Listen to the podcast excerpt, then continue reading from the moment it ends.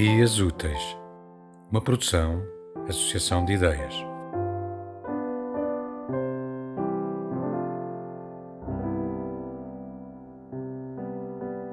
Esta é uma história, como tantas outras, que em pleno século XXI custa ainda acreditar que acontece. Num dos estabelecimentos prisionais em que lecionei, fui confrontado com a situação de um recluso. A este recluso chamarei Carlos, um nome fictício. Já na casa dos 40, 50 anos, o Carlos um dia abordou-me, perguntando se poderia assistir às minhas aulas, bem como dos restantes professores que lecionavam no estabelecimento prisional. Olhei fixamente e perguntei: qual o motivo? O Carlos respondeu-me que estava ali a cumprir pena porque simplesmente não tinha carta de condução. Demonstrando alguma vergonha por estar a abordar o assunto, confidenciou-me que tal se devia ao facto de não saber ler nem escrever e que por esse motivo não conseguia aprovação no exame de código. Disse-me também que eram incontáveis as vezes tinha sido mandado parar pela polícia e que já tinha perdido noção às multas que havia pago. No entanto, devido à sua profissão, não tinha outro remédio senão continuar a arriscar. Só que desta vez não teve a mesma sorte. Fora de novo mandado parar pela polícia e levado a tribunal.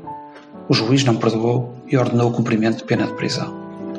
Com a voz embargada, o Carlos agarrou-me no braço e em desespero suplicou: Professor, ajude-me. Por favor, ensine-me a ler e a escrever. Olhei o Carlos fixamente, qual homem zarrão. Um indivíduo com uma complexão física invejável, de colocar qualquer um em sentido, ali, a implorar por auxílio. Um ser humano entre pares, na sua mais verdadeira essência.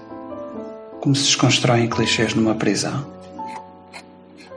Respondeu-lhe que iria ver o que podia fazer, pois tal era uma decisão que teria de ser concertada com os restantes professores e direção da prisão, uma vez que naquele estabelecimento prisional não se encontravam a decorrer cursos que conferissem a certificação ao nível do primeiro ciclo, mas outros que permitiam uma qualificação em níveis de ensino mais avançados. Algum tempo mais tarde, e após ter sido conseguido tal desidrato, lá chegou o dia em que foi possível admitir o Carlos nas nossas aulas. Todavia, não julgo que foi tarefa fácil, pois nenhum de nós havia lecionado o primeiro ciclo e por isso este era também um território desconhecido e que exigiu o apurado trabalho de casa. Sentado ao nosso lado na secretária, qual aluno aplicado, o Carlos ia-se dedicando dia após dia afincadamente. Passado pouco tempo, já conseguia escrever o seu nome completo, bem como da esposa e dos filhos. Era indescritível a sua felicidade. A aprendizagem seguia de vento em popa e, algum tempo depois, o Carlos acabou sendo transferido para um outro estabelecimento prisional onde corria um curso do primeiro ciclo. Mais tarde, viemos a saber que o havia frequentado e concluído com sucesso. Parabéns, Carlos. Tema musical original de Marco Figueiredo, com voz de José Carlos Tinoco.